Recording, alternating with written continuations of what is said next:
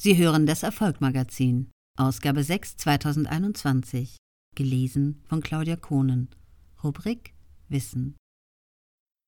Körpersprache unter der Lupe. Der Erfolg des Emmanuel Macron. Politiker brauchen unsere Aufmerksamkeit, unsere Sympathie, unsere Zustimmung. Mit einem Wort, sie brauchen uns. Macron zeigt, wie man Menschen erreicht.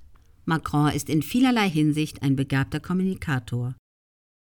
Müsste man seinen körpersprachlichen Erfolg mit einem Wort betiteln, wäre das wohl Vielfalt. Beobachten Sie den französischen Staatspräsidenten mal genauer.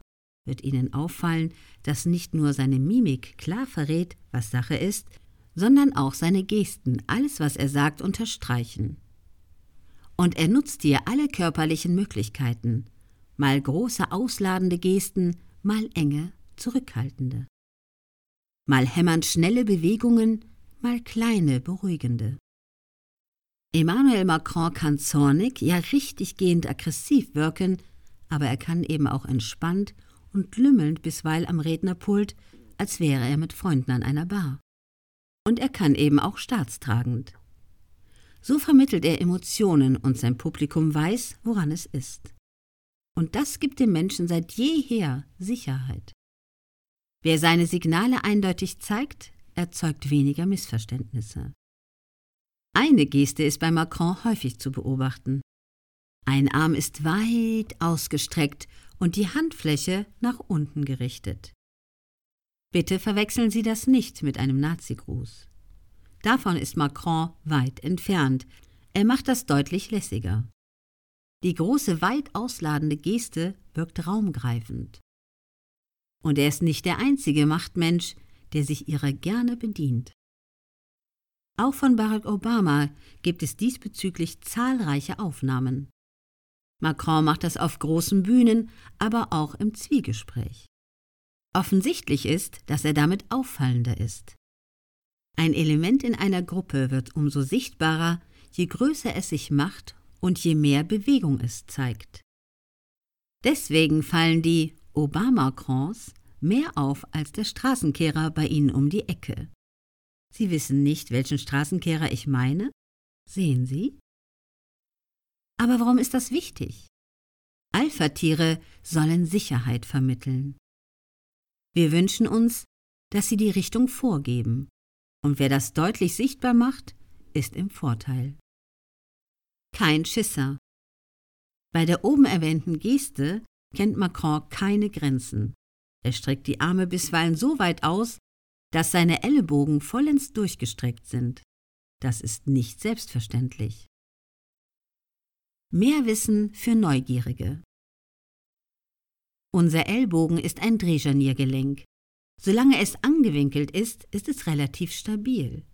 Ganz durchgestreckt ist es verletzlich, wir könnten es recht leicht brechen. Fühlen wir uns also nicht absolut sicher, winkeln wir den oder die Ellbogen mehr oder weniger stark an. Ja, mehr noch, je größer die Angst ist, desto stärker winkeln wir an.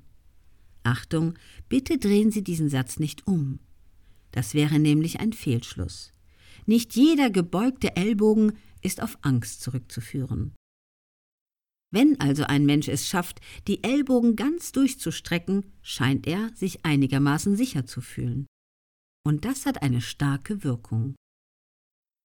Wenn der Verkehrspolizist seine Zeichen nicht deutlich, ja überdeutlich macht, bricht sofort Chaos aus. Sehen wir also jemanden wie Emmanuel Macron, der ohne zu zögern Raum einnimmt und sich ausbreitet, gehen wir davon aus, dass er weiß, was er will. Wir schauen diesen Menschen eher an, wir folgen ihnen bereitwilliger und hören ihnen in der Konsequenz somit auch eher zu.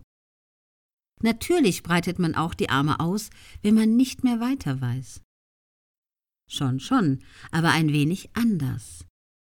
Dabei winkelt man nämlich die Ellenbogen an, dreht sie nach innen zum Rumpf. Gleichzeitig hebt man beide Schultern und Augenbrauen an und senkt die Mundwinkel. Diesen Unterschied hat schon Charles Darwin detailliert beschrieben. Das kann man sich merken. Wenn wir Menschen für uns gewinnen wollen, tun wir uns mit zu stark angewinkelten Armen schwerer. Ausgebreitete Arme mit weit geöffneten Ellbogen vermitteln Offenheit und ein großes Maß an Selbstsicherheit. Das Buch mit dem Titel Die Körpersprache der Mächtigen von Stefan Vera erschien mit 312 Seiten im September 2021 im Heine Verlag.